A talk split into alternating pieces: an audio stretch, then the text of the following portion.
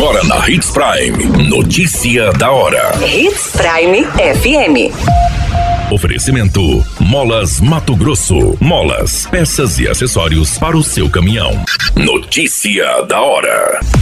Vacinação antirrábica será em dois sábados neste mês, em Sinop. Jovem de 21 anos morre após acidente entre moto e carro na BR-163.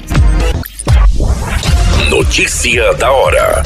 O seu boletim informativo.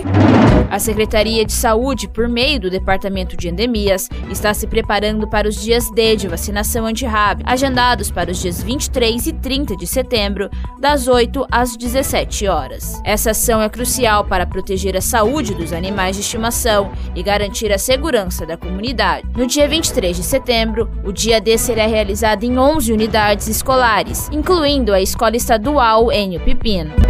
Notícia da hora. Na hora de comprar molas, peças e acessórios para a manutenção do seu caminhão, compre na Molas Mato Grosso. As melhores marcas e custo-benefício você encontra aqui.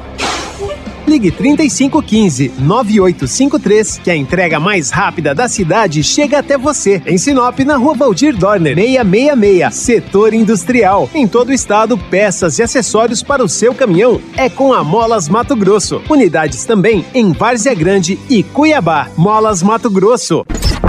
A notícia nunca para de acontecer e você precisa estar bem informado.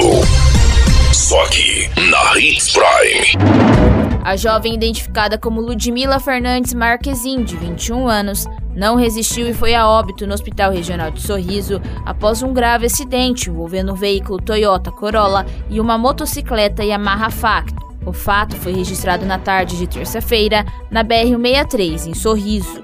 Conforme informações, a jovem conduzia a motocicleta por uma estrada vicinal, momento em que adentrou a BR e atingiu o veículo que seguia sentido Sinop. A vítima chegou a ser socorrida, mas não resistiu aos ferimentos. O mototaxista Renato dos Santos Barbosa, de 36 anos, também morreu no mesmo local, após parar às margens da rodovia para filmar o acidente em que vitimou a mulher. Ele foi atingido por um veículo de carga, ainda óbito ainda no local. A qualquer minuto, tudo pode mudar. Notícia da hora.